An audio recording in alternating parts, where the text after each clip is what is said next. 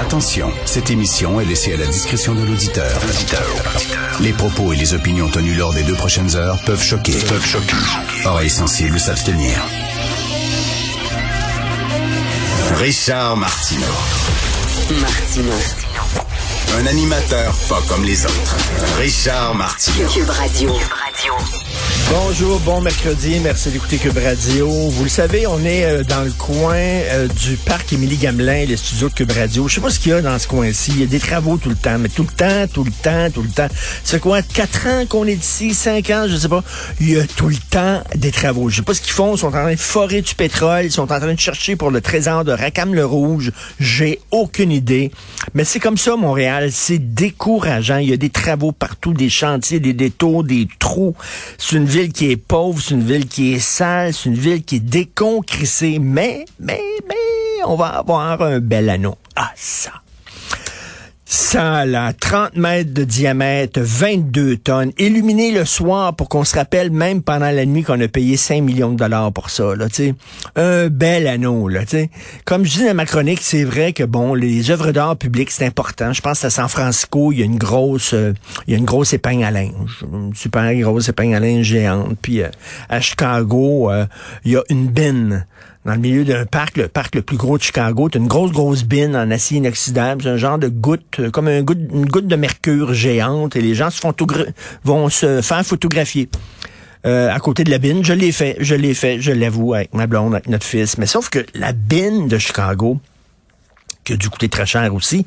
Mais tu peux rentrer dans la bine. Tu rentres en dessous de la bine, puis là, un gros miroir déformant, puis ta face est déformée par la bine, puis il y a les euh, y a les buildings qui se reflètent dans la bine et le soleil. C'est très beau, c'est super, puis c'est photogénique, mais un cercle. Ils disent les gens, là, les, vraiment Michel Michel euh, Leblanc, de la Chambre de commerce du Montréal métropolitain. Il dit les gens vont se rendre au centre-ville juste pour ça. Juste pour voir le cercle.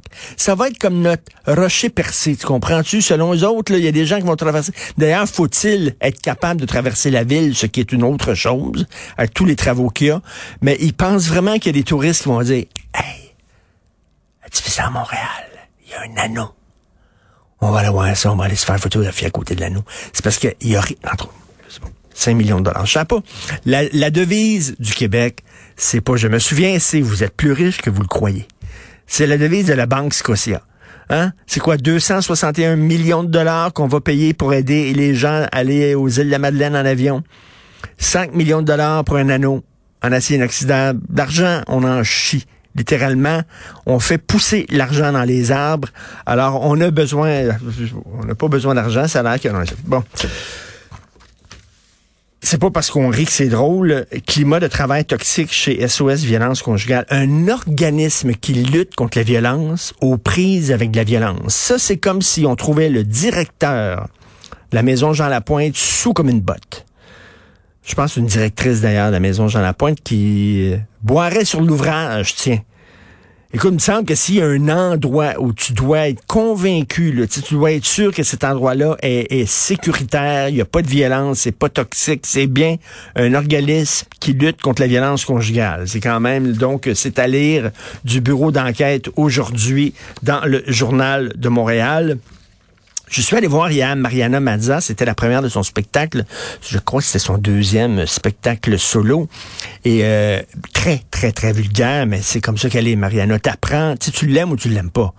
Dès le début, c'est une joke de merde, excusez-moi, et c'est le même tout le long pendant deux heures. Des vulves, des pets, des anus, puis tout ça. C'est comme ça tout le long. Euh, mais à un moment donné, Mariana Mazza a dit, euh, dit quelque chose qui est intéressant. Elle dit, moi, je suis rendu à l'âge, je dis, pendant très longtemps, j'ai essayé de me faire aimer de gens qui m'aimaient pas. Euh, j'allais, par exemple, faire des chroniques à Salut Bonjour le matin, puis j'allais à C'est quoi faire des chroniques, puis tout ça, puis essayer de rejoindre des gens qui peut-être ne m'aimaient pas, peut-être me connaissaient pas. Ben, dis là, maintenant, j'ai fini avec ça. Maintenant, je, je, je focus, je me concentre sur les gens qui m'aiment et j'oublie les gens qui m'aiment pas. Elle dit, avant, quand je faisais un spectacle, il y avait une chaise vide, je ne pensais qu'à la chaise vide tout le long du spectacle. Et maintenant, je pense surtout aux gens qui se sont déplacés, qui sont venus me voir et qui m'aiment beaucoup. Je trouvais que c'était une belle leçon de vie mais c'est très vulgaire et c'est drôle. Coup sur coup, je suis allé voir quoi Cathy Gauthier il y a même pas un mois, peut-être deux semaines. Et même chose, deux filles hyper vulgaires et deux filles qui disent qu'elles n'aiment pas le sexe. Cathy Gauthier, c'est ça. Elle dit, moi, je baisse plus, je veux plus rien savoir. Mon, mon chum est super frustré. Euh, et, c'est ce qu'elle dit. Puis elle dit que c'est vrai, là. Et comme ça, ça ne l'intéresse plus. Et Marianne m'a dit, c'est la même chose. C'est la même affaire. Elle dit, moi, j'étais ça, là. Elle dit, je suis pas attirée par les filles, mais je pense que je vais devenir euh, lesbienne parce que vraiment, le sexe avec mon chum, je sais pas. C'est comme, ça fait quoi? On n'arrête pas de dire que l'homme québécois est toxique, violent, méchant, etc. Vous savez, vous avez lu certainement Denise Bombardier qui prenait la défense de l'homme québécois. Elle dit non, non, non, on a vu au décès de Guy Lafleur, l'homme québécois est, un homme tendre, est un homme qui est émouvant, est un homme qui est capable d'exprimer ses émotions, euh, etc.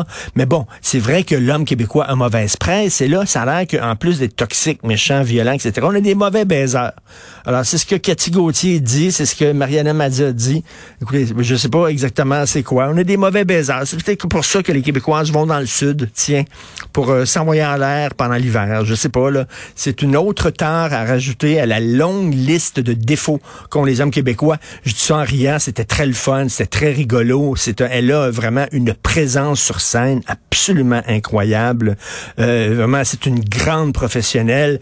Mais je vous le dis, là, la même chose avec Cathy Gauthier. C'est très vulgaire, mais bon, c'est comme ça qu'on les aime ou qu'on ne les aime pas. Je veux attirer votre attention sur un texte, un grand texte dans le Devoir aujourd'hui, page A8. La guerre d'indépendance du chef Pontiac. C'est Jean-François Nadeau. J'aime bien Jean-François Nadeau lorsqu'il parle d'histoire. Hein, c'est un historien. Lorsqu'il nous rappelle des pans d'histoire euh, du Québec. Et je trouve ça très important.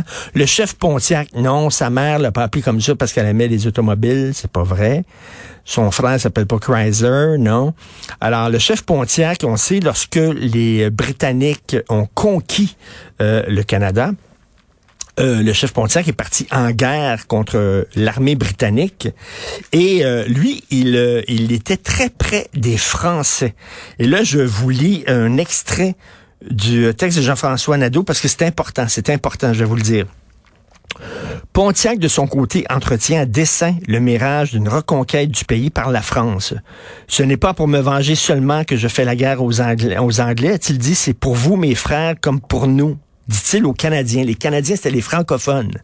C'était les Canadiens français, c'était euh, qui sont devenus après ça les Québécois. Il dit je suis français et je veux mourir français. C'est un chef autochtone. Et là là, les petits woke, les militants woke unilingues anglophones de McGill et de Concordia qui manifestent en disant que les Québécois sont méchants envers, les Premières Nations, puis on est colonialistes, etc. Là. Si vous connaissez fort bien votre histoire du Québec et du Canada, les Québécois, les Canadiens français, ceux qu'on appelait à l'époque les Canadiens, donc les, les colons français qui étaient ici, c'était parmi les Canadiens les gens les plus près des Autochtones. Et Pontiac en est la preuve.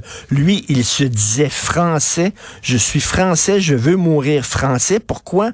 Parce qu'il sentait justement que les Français étaient peut-être de tous les Canadiens ceux qui respectaient le plus les Autochtones. On n'était pas parfait.